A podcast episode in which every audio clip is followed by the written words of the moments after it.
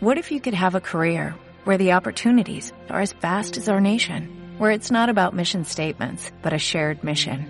At U.S. Customs and Border Protection, we go beyond to protect more than borders, from ship to shore, air to ground, cities to local communities. CBP agents and officers are keeping people safe. Join U.S. Customs and Border Protection and go beyond for something far greater than yourself. Learn more at cbp.gov/careers. Thank you.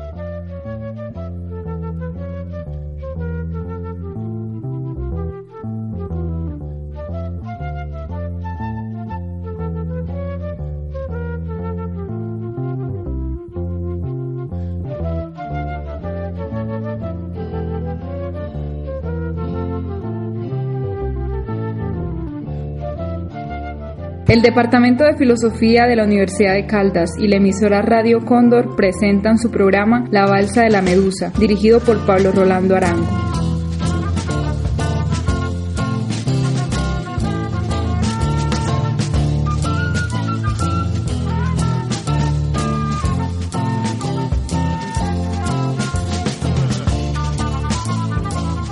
Buenas tardes, amables oyentes. Bienvenidos a otra emisión de La Balsa de la Medusa. Hoy continuamos la conversación con la economista política Frances Thompson acerca de la clasificación del fenómeno del desplazamiento forzado en los estudios internacionales sobre este tema. Eh, la semana pasada, Frances estaba comentando el caso de Etiopía que es un caso que normalmente se presenta bajo la categoría de desplazamiento por desarrollo. Hoy continúa hablando de este tema y conversaremos sobre otros aspectos de este problema. Hay un problema con el concepto de desarrollo, a mi modo de ver, es que cuando hablamos de desarrollo, no todos, pero muchos, la mayoría de gente, piensan en algo positivo. Incluso si uno dice no sé qué, le tilden de antidesarrollista. Ah, no, este es antidesarrollo, en contra del desarrollo, es un atrasado, ¿cierto? Entonces, la palabra desarrollo es como una de esas palabras como intocables, como libertad, democracia, que si uno dice, pues la democracia no me parece lo máximo, pues todos se tiran encima de uno. Lo mismo con desarrollo, si uno dice, pues el desarrollo no me parece tan excelente, por ejemplo, entonces la gente empieza a criticar a uno, lo ven como un torcido. Bueno. Entonces lo que quiero decir es que esa palabra desarrollo está cargado de valores normativos y, hace como una justificación implícita del daño y el sufrimiento de esa gente. Entonces, si entendemos por desarrollo algo como bienestar humano, ¿sí? que tiene que ver con, con el bienestar humano, entonces en ningún momento diría yo, podemos llamar lo que pasa en Etiopía desplazamiento inducido por desarrollo, porque la gente está quedando sin comida, sin agua y su, situación está empeorando, pero además los beneficios a nivel nacional no están tan visibles. ¿sí? Y ahora viene la parte difícil, es que obviamente eso tiene que ver con valores normativos, ¿sí? porque algunos van a decir, no, pues la comercialización, la industrialización, todo eso es algo positivo y necesario, ¿cierto? Y otros que dicen, no, pues queremos otra forma de desarrollo, por ejemplo, que, que es más ecológico, que es más social, que es más sostenible. Bueno, pero el otro punto que yo hago en el artículo y que creo que es muy importante es que el bienestar humano pues tiene partes subjetivas, pero también tiene partes objetivas, porque ningún ser humano puede vivir sin agua y sin comida. Entonces, en ese sentido, podemos hablar de, pues, de valores objetivos del bienestar humano y uno de ellos es acceso a la comida y acceso al agua. Y cuando están quedando esa gente vulnerados sus derechos al agua y la comida, ¿cómo podemos llamar eso eh, desplazamiento inducido por desarrollo? ¿no? Al no ser que cuando hablamos de desarrollo nos referimos al desarrollo capitalista sin pensar en el bienestar humano. O, respectivo es una palabra en español, irrespective. Independiente. Sí, o sea, si, si, si hablamos de desarrollo capitalista independiente del efecto pues, social o del bienestar humano, entonces ahí podemos llamarlo así, pero me parece igual como problemático usar esa palabra. Sí, En, la, en, alguna parte del artículo dices que, que estos tres, cuatro tipos de desplazamientos ocurren simultáneamente. ¿no? Yo creo que en el caso de, por lo menos que conozco eh, más o menos es el caso de esta región de Caldas, en el escenario de la crisis carretera, por ejemplo, se ve claramente cómo se, se imbrican. Por un lado, desplazamiento por desarrollo, entiéndase las, los grandes proyectos energéticos en el oriente de Caldas. Eh, lo, que, lo que también genera formas de violencia, de conflicto armado, que al mismo tiempo configuran formas de, disputa por la tierra. Y por otro lado, eh, digamos, tipos de desplazamiento que tienen que ver con, en, general con desarrollo y con políticas de desarrollo que están a la mano o van de la mano de los conflictos por la tierra, por la posesión de la tierra. Creo que hay una cosa que vale la pena explorar. En ese sentido, esas cuatro eh, tipologías pueden ser materia de trabajo simultáneo de investigación. Sí, hasta, sí, hasta cierto punto sí. Lo que, lo que digamos, uno de los puntos eh, sobre el, el, desplazamiento inducido por desarrollo y desplazamiento inducido por conflicto armado es que normalmente se tratan como categorías mutuamente exclusivas, ¿cierto? Excluyentes, sí. Excluyentes, perdón. O sea, es el uno o es el otro, ¿sí? Entonces, eh, se, se, construye eh, lo que para mí es una dicotomía falsa entre los dos tipos de desplazamiento. Y ya nos metemos con lo de desastres, pero primero ese. Básicamente, el desplazamiento inducido por desarrollo, por lo general o en su forma ortodoxa, es concebida como un desplazamiento, primero, legal, porque lo hace el Estado, segundo, ordenado, tercero, que, pacífico, eh, pacífico ¿sí? y cuarto, que se supone que beneficia al público, beneficia a la población en general. Entonces, eso lo ponen en contraste con el desplazamiento inducido por conflicto, que lo pintan como caótico, hecho por agentes no legales eh, y que tiene efectos negativos sobre la población y sobre la economía en general. ¿sí?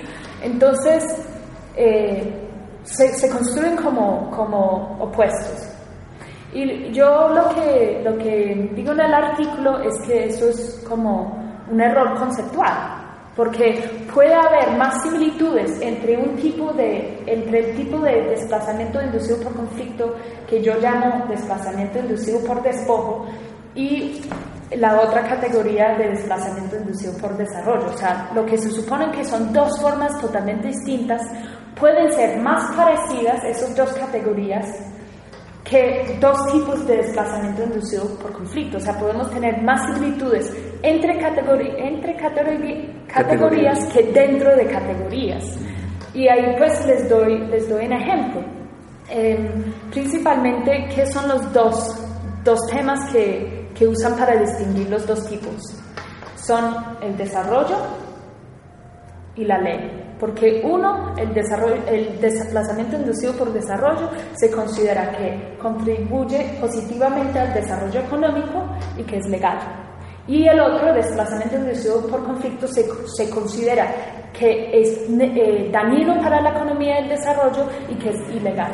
Pero cuando uno empieza a mirar, digamos, los, los casos de Etiopía y, y de Colombia, por ejemplo, uno puede ver algunas similitudes, ¿sí? Primero, en, Colombia, aunque es ciertamente, digamos, mucho del desplazamiento que han hecho, digamos, los paramilitares se considera como ilegal.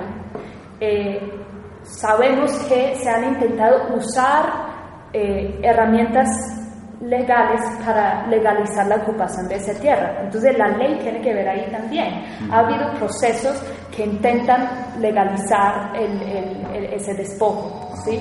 No, no estoy diciendo que todos fueron exitosos, pero han intentado usar la ley para, para, para aprovechar ¿sí? de, ese despojo.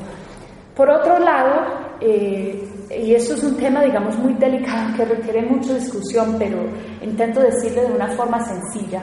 Si nosotros estamos hablando de desarrollo capitalista, más no desarrollo en el sentido de bienestar humano, es posible argumentar, aunque suena nefasta, que, que, los efectos del despojo contribuyen al desarrollo capitalista. Yo no estoy diciendo que yo estoy de acuerdo, estoy simplemente diciendo que si vamos a medir el desarrollo por, por indicadores capitalistas, por indicadores pues, económicos ortodoxos, por ejemplo, eh, el desarrollo de, mercado, de mercados de tierra, eh, la, inversi la no, pues el ingreso per cápita nomás. Ingreso per cápita. Entonces uno podría decir, para generar unidades entonces uno puede decir que el despojo violento en Colombia ha contribuido al desarrollo capitalista. ¿sí? Entonces eso rompe eh, con esa dicotomía falsa que establece que supone que siempre ¿sí? Es eh, el, el, desplazamiento inducido por conflicto es malo para el desarrollo económico y no tiene nada que ver con lo legal y las leyes. Empezamos a ver que así como en Etiopía el gobierno usa violencia también al otro lado. Se supone que cuando es desplazamiento inducido por desarrollo es bueno para la población, genera desarrollo económico y y además es legal y ordenado y todo lo demás. Pero cuando uno mira lo que pasa en Etiopía, uno ve un caos, una violencia, una vulneración de los derechos muy parecido a lo que pasa en Colombia, aunque se consideran categorías distintas. además que puede ser en un caso, eh, por ejemplo, de la minería, hay un economista inglés que se llama Paul Collier que ha estudiado guerras civiles en todo el mundo. Y una de las conclusiones a las que él llega es que entre más depende la economía de un país de las materias primas, del suelo, más probabilidad hay de conflicto armado. Entonces, una serie de proyectos como los de la megaminería, que hacen que la economía dependa más de materias primas y que implica todos estos procesos de reubicación o como los quieran llamar, pueden ser el caldo de cultivo de violencia futura, incluso si se logran acuerdos de paz. E, eso hace que haya ahí un factor que no permite separar las dos clases de... Incluso la tercera, por los efectos perversos de la, minería sobre las condiciones ambientales del territorio. Se puede enfrentar perfectamente tres tipologías. Sí, claro, ¿no? Y eso es, eso es un buen punto que, porque, digamos, lo que estamos enfrentando no solo en Colombia, sino en todo el mundo, es la eh, valorización de la tierra en todo el mundo. ¿sí? Se refiere a la fiebre por la tierra, the land rush, o el acaparamiento de tierra global. ¿sí? Es, es, un fenómeno que está pasando en todo el mundo, principalmente ocurre o ha, digamos, intensificado desde el 2007-2008 cuando hubo la, digamos, la convergencia de tres tipos de crisis, la crisis alimentaria mundial, la crisis financiera y la crisis energética, ¿sí? Y son interrelacionadas las tres crisis, pero básicamente, ¿qué pasa? Primero, los inversores están en pánico y no quieren ya meter sus dólares o su dinero en en, bienes financieros, en los bienes financieros antiguos, que eran pues muchos de ellos una estafa, ¿cierto? Sabemos de lo que pasó. Entonces buscan dónde parquear, dónde invertir su dinero. Entonces empiezan a ver la tierra y la producción agrícola como buena opción para la inversión financiera, ¿cierto? Muchos de ellos buscan invertir en proyectos productivos pues agrícolas y otros eh, quieren simplemente especular porque consiguen tierra y se supone que la tierra va a subir en precio, en 10 años va a ser más cara, entonces compran la tierra, se quedan con él 10 años y luego lo venden, ¿cierto? Bueno, ¿por qué, ¿por qué está subiendo el precio de la tierra? Hay, eh, hay muchos factores pero en el mundo, pero uno de ellos tiene que ver... Eh, digamos, con la, eh, la, crisis alimentaria que hubo en el 2007-2008, se subió los, los, los, precios de los alimentos, principalmente los alimentos intercambiados en los, en los mercados financieros, ¿cierto? Entonces, al ver la subida del precio de los alimentos, los inversores dicen, ah, los precios de alimentos están subiendo y no van a hacer sino seguir subiendo. Ahora, esa es otra discusión muy enredada de que si el, el, el precio de los alimentos subió por la misma especulación de los mercados financieros o por, o, por razones de, de sequía, de, de, incremento de población en el mundo, etc. Sí, eso es otra discusión pues que creo que eso es la tercer, el tercer punto, la crisis energética. Pero entonces el precio de los alimentos también aumenta cuando uno reemplaza cultivos de, de alimentos con cultivos de biocombustibles. Entonces el punto es, el precio de los alimentos subió no vamos a aquí establecer por qué, ¿sí? porque es una discusión enredada, pero la, cosa es que el precio de los alimentos subió y los inversores dijeron eso es una oportunidad gigante para las ganancias. ¿sí? Eh, por otro lado, eso es la crisis alimentaria, y por otro lado la crisis energética, pues con, con el, el, miedo, otra vez no vamos a establecer qué tan real es esa crisis, obviamente en términos ecológicos es muy real, que es finito, son finitos nuestros recursos, pero eh, hay, hay, quienes dicen que en 2007-2008 subió el precio del petróleo por especulación en el mercado financiero, más no por cambios en oferta y demanda. Pero bueno, el punto es que los gobiernos están buscando otras fuentes de energía y uno de ellos son los biocombustibles.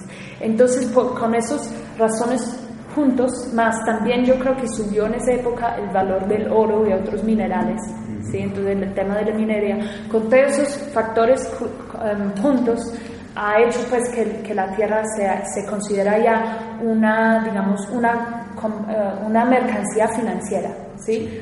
Eh, y inclusive uno lee que los, los, los em, inversionistas de bolsa lo están llamando el petróleo o el oro del futuro. Sí, Lo ven así como tan valorado como el oro y el petróleo. Entonces, mm. em, por, por, ese lado se generan más presiones, no, no, solo en Colombia, sino en todo el mundo. Entonces es muy preocupante lo que, lo que usted dice. Eso genera más probabilidad o más vulnerabilidad a conflictos por la tierra y a problemas de despojo. Y Mario habló de la, confluencia de los diferentes tipos de desplazamiento y eso me parece como un punto también muy importante eh, que digamos, uno puede ver mucho aquí en, Colombia en, en, casos, digamos, de megaminería. Eh, uno, o hay reportes, hay informes, incluso creo que el mismo Corte Constitucional colombiano lo mencionó en un informe donde eh, los paramilitares han llegado a a desplazar la gente para luego llegar a la megaminería, ¿cierto? Entonces ahí uno puede ver la megaminería, digamos, un proyecto de gobierno. Por lo general, cuando la gente es desplazada por la megaminería, se dice que es desplazamiento inducido por desarrollo. Pero por el otro lado, cuando se usa grupos armados violentos para desplazar la gente para poder hacer ese proyecto, se está mezclando con el tema de desplazamiento por conflicto, ¿cierto? Eh, otro ejemplo sería lo de Marmato, que, que, se ha mezclado un poco el tema de desplazamiento por riesgo natural o de desastre y desplazamiento por eh, desarrollo, lo llaman.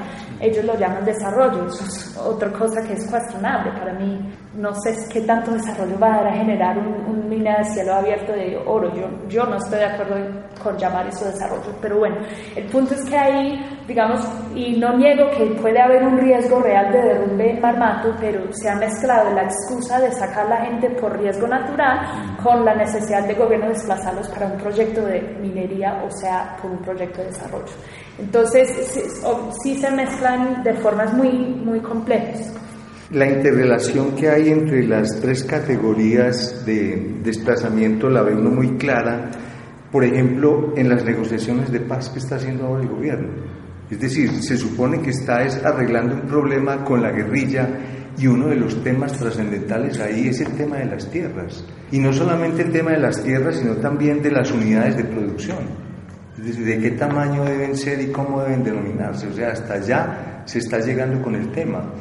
Y si miramos con el tema con los paramilitares cuando se desmovilizaron, una de las principales eh, exigencias era que devolvieran las tierras. O sea, se interrelacionan estas tres categorías de alguna manera. La tierra es el eje central de, de todo esto. Y hay algo que también me me llama la atención y es en esa categoría que tú quieres eh, incluir obviamente para un análisis tan serio como el que estás haciendo, el desplazamiento inducido por despojo, yo veo que si ni siquiera lo queremos reconocer acá nosotros, ¿qué pretendemos entonces que nos estudien? Además que tú mencionas en el documento que las cifras muchas veces no son confiables, o bien por imprecisión o porque no, no entran en la clasificación. Entonces se me hace muy difícil lograr hacer un estudio a fondo de, de, ese tipo de desplazamiento inducido, porque entonces tendría uno que conocer muy bien el país, tendría uno que arriesgarse a, a, mirar en situ, pues qué es lo que está pasando. ¿Cómo, cómo ves tú ese tema? Hmm. Sí, es una pregunta muy buena. Mira, yo sí creo que realmente para poder estudiar eh, eh, desplazamiento inducido por despojo, eh, tendría que ser casos de estudio cualitativos a través de entrevistas y obviamente hay áreas donde eso se dificulta por temas de seguridad, por lo demás.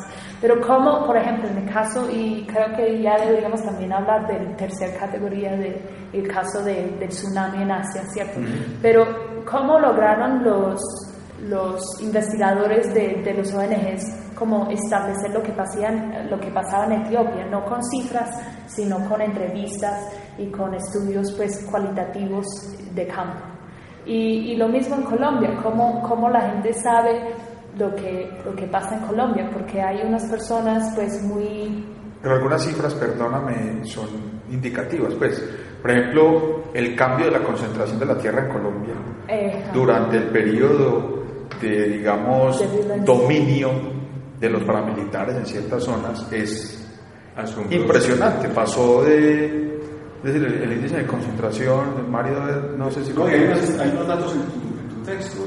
Eh, por ejemplo, pasar del 86 al 88 en Gini, pero también de, del 6%, del 8%, no recuerdo, al 6% de los propietarios del 76% de la tierra. Es decir, el, caso es que, eh, no tengo la cifra en este momento, pero la concentración de la tierra aumentó de una forma visible.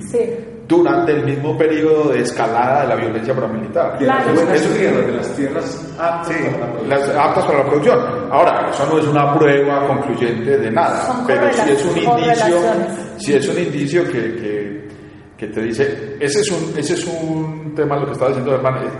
Frances ahorita hablaba de una ONG que se dedica a estudiar estos fenómenos en el mundo y, eh, bueno, uno sabe que los medios de comunicación, pues no, probablemente no tienen ni la intención ni la plata para gastar en este tipo de investigaciones, pero unos científicos sociales estudiando el fenómeno y todo, y se equivocan de tal forma, es decir, eh, consideran que, que Colombia no es un país donde el fenómeno de desplazamiento deliberado para obtener tierras eh, sea un país donde eso ocurre, entonces imagínese usted la dificultad, digamos, de averiguar eso.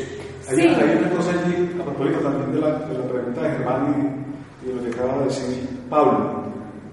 La agenda de los grupos armados en Colombia está pues, poderosamente ligada a la tierra, sus reivindicaciones tienen que ver con eso. Es claro que los 12 puntos muy conocidos de las FARC, ocupa un lugar fundamental el tema de la propiedad de la tierra. Y en el caso del ELN, pues eh, digamos que toda su, su, acción armada se ha centrado en la reivindicación de, la propiedad del subsuelo. Y de cara a lo que aquí se llama el posconflicto, pues son dos temas capitales. Yo creo que al final en la lectura de tu artículo está siempre esa pregunta. Finalmente, ¿cómo se va a trasladar en la agenda política colombiana y en la dinámica social del país esos dos asuntos que fueron como apropiados por los sectores más extremos de la sociedad.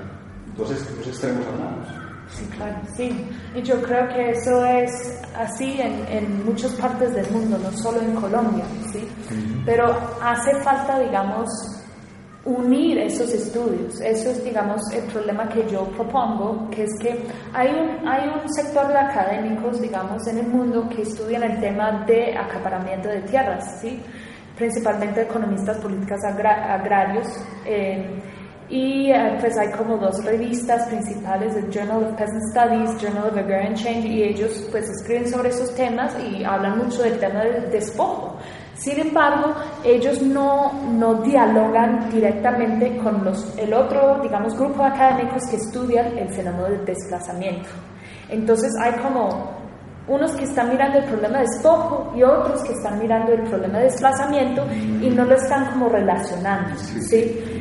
Em, el, otro, el otro, digamos, la otra categoría, pues para intentar incluirlo ahí, sí, porque ha sido como uno que no hemos discutido tanto, es la de, desplazamiento inducido por desastre y el caso que yo uso es un caso eh, de, después del tsunami en, en Southeast Asia, en Asia sureste.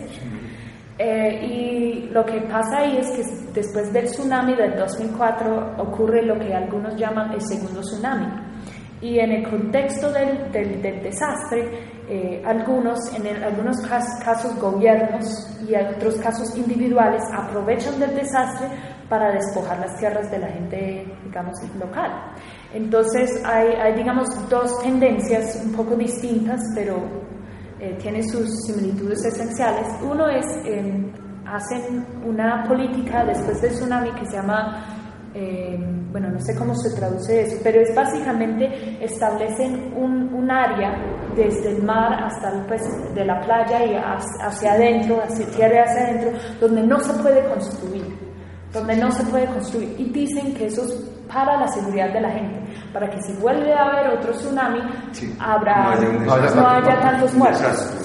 Entonces, eso suena también lógico. al principio dices, ah, sí, claro, no, quieren proteger la gente. Ahora, ¿qué es lo que pasa? Primero, mucho de la tierra que es, mm, eh, que es adentro, ¿sí? Pero cerca de la playa ya está ocupada. ¿sí? Entonces, mucho de la, de la tierra que, que proponen usar para la reubicación de los pueblos desplazados por el tsunami es kilómetros hacia adentro. Y estos son pueblos que principalmente dependen de dos cosas. De la pesca tradicional a pequeña escala y del turismo eh, a pequeña escala, ¿cierto? O sea, tienen su choza y, venden cerveza o un restaurante, un hotel chiquito. Entonces, eh, dependen de estar cerca de la playa. Su, su, su, trabajo, su vida depende de estar cerca de la playa. Entonces, al moverlos, a reubicarlos después del desastre tan lejos de la playa, ellos no tienen cómo sobrevivir. Entonces algunos resisten esa política pues, de no construcción y debo, eh, debo agregar o enfatizar que en cada país las distancias fueron distintas. Ahí está Sri Lanka, Tailandia, pues en cada país es un poco distinto la ley, pero se ve mucho en, en, Sri Lanka y en, en, India, en la India, sobre todo esas políticas y eh, la gente intenta volver a restablecerse en sus tierras donde estaban antes y el gobierno, los gobiernos usan todo tipo de táctica para no dejarlos volver. Por ejemplo, negarlos conectar la luz, negar conectar el agua. Y algunas, en algunos casos mandan la policía y el ejército a sacarlos. Em, diferentes tácticas, mejor dicho, para, o por ejemplo, la ayuda humanitaria lo niegan. Si ellos reconstruyen en su sitio original, niegan la ayuda humanitaria que necesitan. ¿sí? Entonces, uno dice, bueno, pero están intentando velar por la seguridad de la gente, ¿cierto? Bueno, la cuestión que luego hace esa razón dudable es que hoteles grandes, o sea, empresas multinacionales de turismo y empresas de, de, pescadería. grandes sí fueron eh, autorizadas. y permitidos establecerse, establecerse en esas playas. Entonces uno se hace la pregunta, si realmente es por seguridad, ¿por qué dejan a todos los extranjeros ir a esos hoteles lujosos tan cerca de la playa? ¿Por qué dejan a la industria de, grande eh, establecerse ahí? Entonces uno empieza a dudar de de la idea de que eso era para la seguridad de la gente. Inclusive lo que se ve es que había conflicto por territorio y tierra antes del tsunami. Entonces había casos donde habían intentado desplazar la gente a la fuerza antes de que pasó el tsunami. Cuando pasó el tsunami había una oportunidad gigante de... Sí, pero donde es una política pública que dice que es por riesgo de desastre que no permitan la gente volver, sí. podemos hablar pues de, de, un desplazamiento inducido por despojo, porque la razón por la cual no pueden volver a sus tierras es porque el gobierno no les permite volver, ¿cierto? Porque ellos quieren usar esa tierra para algún propósito más lucrativo, más que genera más ganancias. Inclusive había personas que no que lograron quedarse, o sea que sus casas no fueron tumbados totalmente, que fueron desplazados una segunda vez por el gobierno, o sea, que, que no, o sea, originalmente no habían sido desplazados y fueron desplazados, o unos que lograron volver y los desplazan con, usando el ejército y la policía. Entonces, eso es como uno que, digamos, es una política del gobierno. Y otro caso, otros tipos de despojo que ocurren en el contexto del tsunami son despojos individuales, que hay muchas formas de hacerlo, sí, es muy variado, pero por ejemplo, mucho ustedes estoy segura bien saben que la tenencia de la tierra muchas veces que no es formalizada depende de, de infraestructura para establecer los límites. Entonces, donde está este árbol es donde empieza el lote ¿cierto?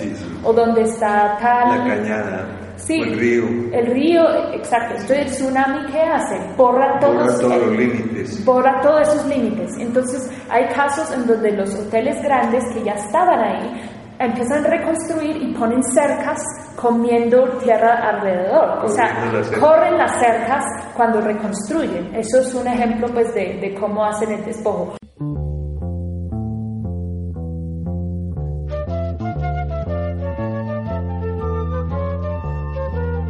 Acaban de escuchar La Balsa de la Medusa en Radio Cóndor 1540 AM, emisora de la Fundación para el Desarrollo Educativo de Caldas.